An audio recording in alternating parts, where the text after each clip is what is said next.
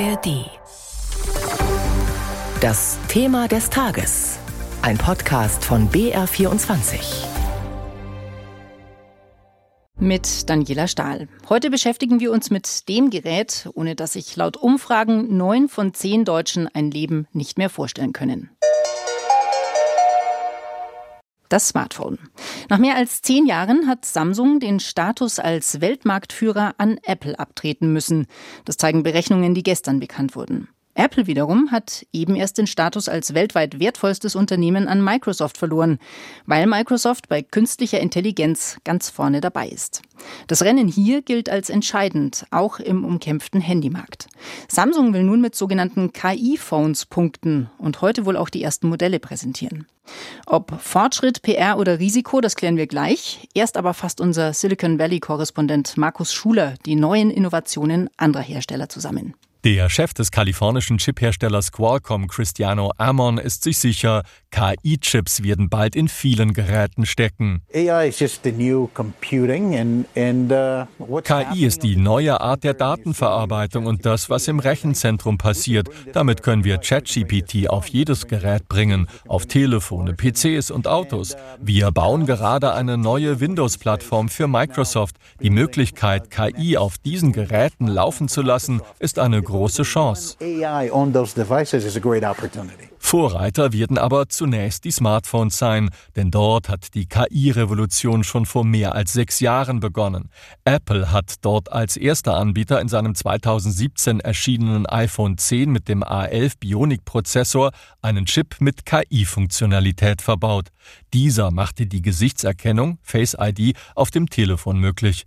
Google hat mit seinem Android-Handy Pixel 8 im vergangenen Jahr gezeigt, wohin die Reise geht. Die Bildbearbeitung des Telefons ist herausragend und kann zum Beispiel Personen und Objekte auf Fotos isolieren, verschieben und in einen neuen Hintergrund einfügen. Das Besondere, die meisten Funktionen laufen lokal, also direkt auf dem Gerät ab. Die Daten müssen nicht erst in ein Rechenzentrum geschickt und dann wieder auf das Smartphone übertragen werden. Das bedeutet, Unsere Telefone werden künftig durch die neuen Chips schlauer und schneller. Sie tragen Termine automatisch in unsere Kalender ein, schlagen Reisepläne auf Basis von E-Mails vor und protokollieren blitzschnell Online-Meetings. Positiver Nebeneffekt, da die Daten nicht immer in die Cloud geschickt werden müssen, verbessert sich der Datenschutz. Werden wir dann künftig anders telefonieren mit künstlicher Intelligenz? Und wird das Handy vom Massenprodukt wieder zum Statussymbol, wie es das ja für viele Menschen in der frühen iPhone-Phase war? Darüber hat Florian Haas mit dem BR24-Netzexperten Christian Schiffer gesprochen. Christian, der Hype um neue Smartphones, egal von welcher Marke, hat eher abgenommen. Würdest du das unterschreiben? Naja, also Hype gibt sicherlich nicht mehr. Ich meine, wenn wir jetzt nur mal das iPhone nehmen, das hat den Markt halt durchdrungen. Jeder hat ein Smartphone. Was natürlich schon einfach ein Riesenunterschied ist, ist, dass mittlerweile die Sprünge, die technologischen Sprünge sehr, sehr klein geworden sind. Der Sprung vom iPhone 1 zum iPhone 4 iPhone 4 war drei Jahre später, der war gewaltig.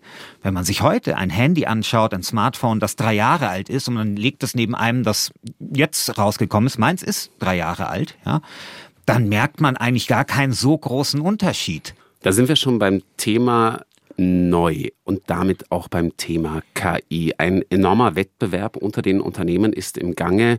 Viele Fachleute erwarten auch, dass KI heuer den Smartphone-Markt revolutionieren oder zumindest stark verändern könnte, mit Folgen auch für uns Verbraucher. Glaubst du das auch?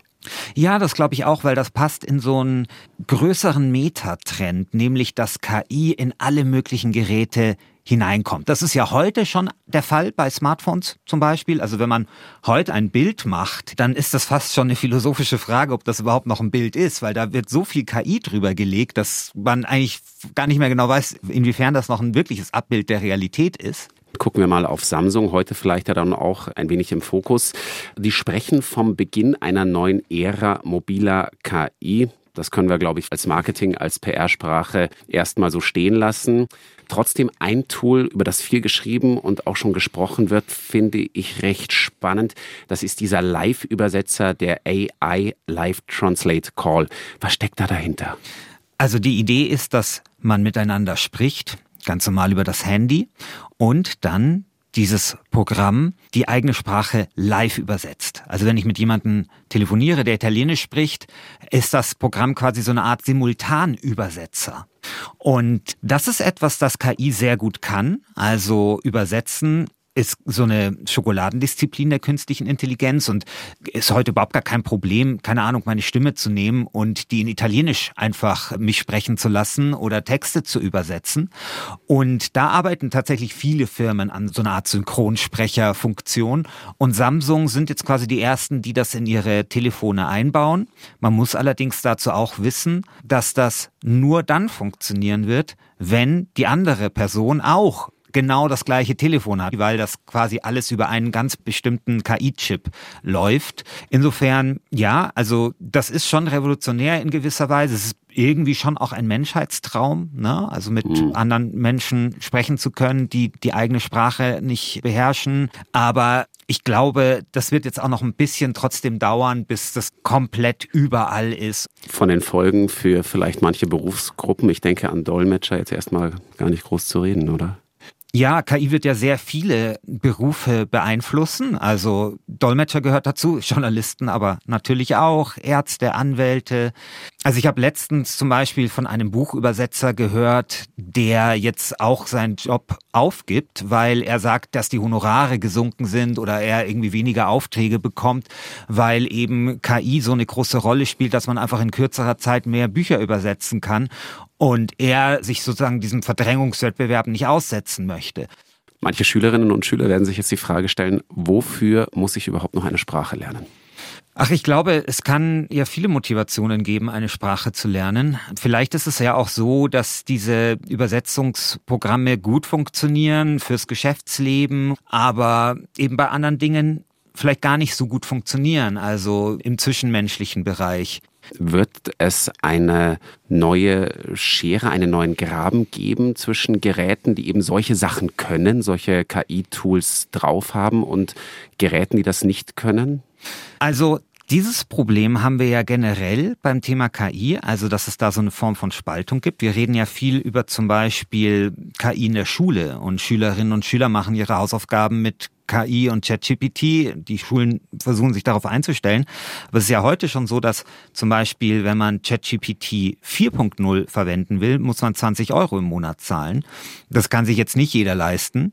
Und wir haben heute schon die Situation, dass dann Schüler, die zum Beispiel weniger Geld haben oder aus ärmeren Haushalten kommen, dann vielleicht tatsächlich einen Wettbewerbsnachteil haben. Und es ist durchaus denkbar, dass das bei Handys vielleicht genauso ist. Also dass sozusagen die teureren dann natürlich mit mehr KI KI-Tools und mehr KI-Möglichkeiten ausgestattet werden. Aber es ist auf jeden Fall schon auch wieder eine Möglichkeit, sich von anderen Geräten zu unterscheiden. Für die Firmen wäre das vermutlich gut, weil eben auch der Markt ein wenig übersättigt ist inzwischen. Ja, also die Firmen versuchen uns natürlich immer etwas Neues zu verkaufen. Und wenn sie nichts Neues haben, dann denken sie sich etwas aus, von dem sie glauben, dass es reicht, dass es vielleicht uns überzeugt, dass es etwas Neues ist. In dem Fall würde ich aber schon sagen, naja, es ist vielleicht wirklich etwas Neues. Also wenn das funktioniert und wenn diese KI-Geräte gut sind, dann ist es schon was, wo es dann wieder Wettbewerb gibt und Innovation geben kann. Und da sind auch deutsche Unternehmen wie der KI-Übersetzer DeepL oder die Münchner LMU mit ihrem Bildgenerator Stable Vision gut dabei.